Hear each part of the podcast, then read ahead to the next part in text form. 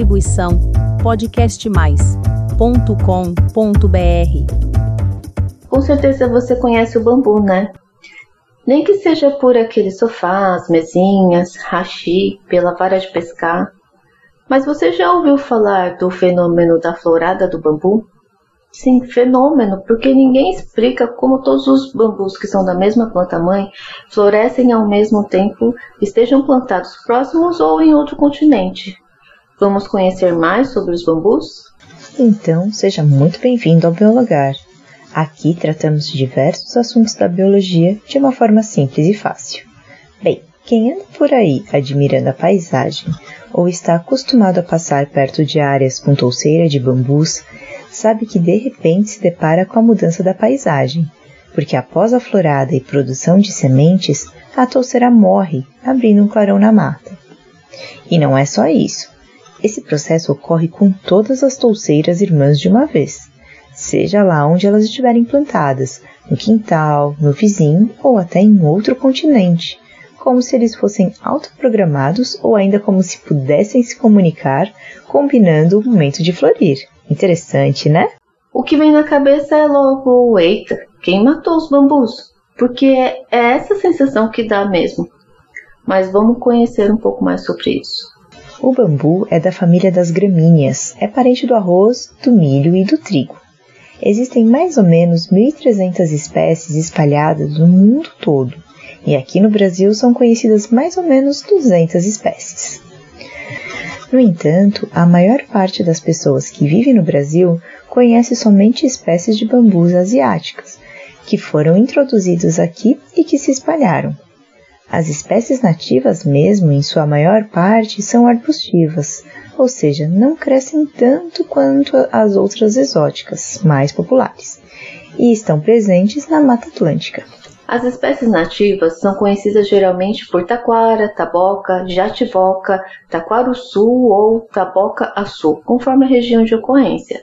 Existem grandes áreas desses tipos de bambu na floresta amazônica, no Acre, no Parque do Foz do Iguaçu e nas margens de alguns rios do Pantanal. Nessas regiões ocorrem os bambus pertencentes ao gênero Guadua, um dos mais importantes para o uso em construções, ou seja, os bambus nacionais, que apresentam porte elevado, encontram-se longe da costa atlântica. Pode-se inclusive afirmar que a descoberta das florestas de bambus gigantes brasileiros é relativamente recente. E falando em uso do bambu, quando comparado com a Colômbia e o Equador, o Brasil se encontra ainda em clara desvantagem, em especial quanto ao uso e aceitação do bambu junto à população. Uma hipótese provável para essa diferença tem a ver com o tipo de colonização desses países. Enquanto que o Brasil foi colonizado via Oceano Atlântico, a Colômbia e Equador foram pelo Oceano Pacífico. Quando os espanhóis iniciaram a colonização de seus territórios na América do Sul, já se defrontaram com verdadeiras fortalezas construídas pelos nativos, feitas com bambu quadua. Felizmente, o quadro de aceitação do uso do bambu tem se alterado recentemente, pois por possuir um crescimento rápido e ser uma ótima alternativa sustentável, não só na construção, mas em utensílios, substituindo os plásticos, é, em móveis, artesanatos, produtos de beleza e higiene, como a escova de dente, cotonete com hastes de bambu, canecas, alimentos é, no consumo dos brotos, né? E em materiais é, para confecção de brinquedos e assim por diante. Falando em velocidade de crescimento, um bambu típico pode crescer 10 centímetros em um único dia. Algumas espécies crescem até metro durante o mesmo período, ou cerca de 1 milímetro a cada 2 minutos. A maioria das espécies de bambu atinge a maturidade entre 5 a 8 anos, mas a floração essa é muito demorada e carregada de mistérios, né, Cê? Bem, a floração dos bambus ocorre a cada 10, 20 ou até 110 anos, ou seja, possui um intervalo muito longo para a produção de sementes e dessa forma também de mudas. Além disso, todas que forem mudas de uma mesma matriz florescem todas ao mesmo tempo, independente da localização geográfica e clima, desde que os bambus derivem da mesma planta-mãe. E por fim, após a florada, a planta-mãe morre, dando lugar a uma grande clareira na mata ou um vazio na praça. As teorias que explicam isso seriam que a planta-mãe gasta muita energia na produção das sementes, ou que a clareira aumenta a chance de nascerem as mudas. Existe a hipótese de que a floração em massa aumenta a taxa de sobrevivência da população de bambu. Ela afirma que lançando na área muitos frutos, ainda haverá semente sobrando, mesmo que os predadores comam até se fartar. Por ter um ciclo de floração maior do que o tempo de vida dos roedores predadores, os bambus podem regular as populações de animais, causando a fome durante o período entre os eventos de floração. No site da Associação Brasileira do Bambu existem dados da última floração de certas espécies em algumas cidades. E temos que alertar. A floração em massa também atrai predadores, principalmente roedores.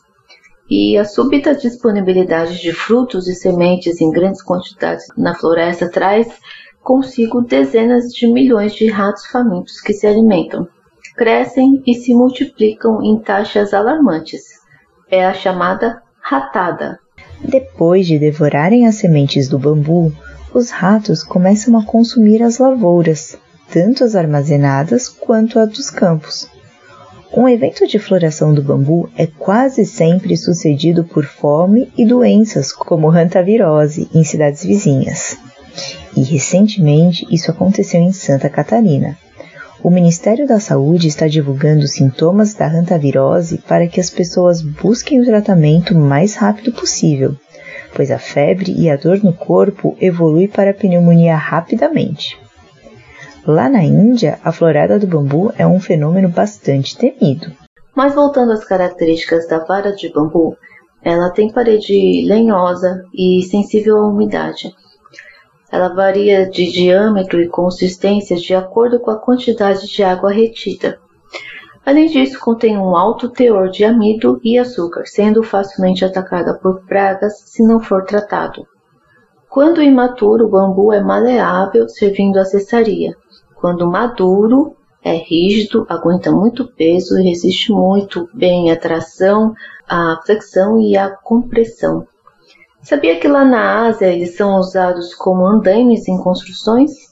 As fibras do bambu são utilizadas na fabricação de celulose, de bebida alcoólica e de vários tecidos, por exemplo, o saco de cimento brasileiro. Mais recentemente, a indústria têxtil incorporou a fibra do bambu para a confecção de tecidos finos. Os bambus asiáticos são muito utilizados na medicina popular e na culinária. As folhas desses bambus servem como afrodisíaco, antiartrose, estimulante e tônico. Os brotos de até 30 centímetros de altura são comestíveis e ajudam a combater a disenteria e problemas do estômago. Lá no site da Associação Brasileira dos Bambus há uma diversidade de dados para quem se interessa aprofundar e ter mais conhecimento sobre as diversas aplicações deles inclusive informações, incentivos de programas científicos, cursos e agronegócios sobre o tema. Gostou de saber um pouco mais sobre os bambus? Puxe para nós através da plataforma do Podcast Mais e nos siga no perfil biologar no Instagram. Até a próxima! Distribuição podcastmais.com.br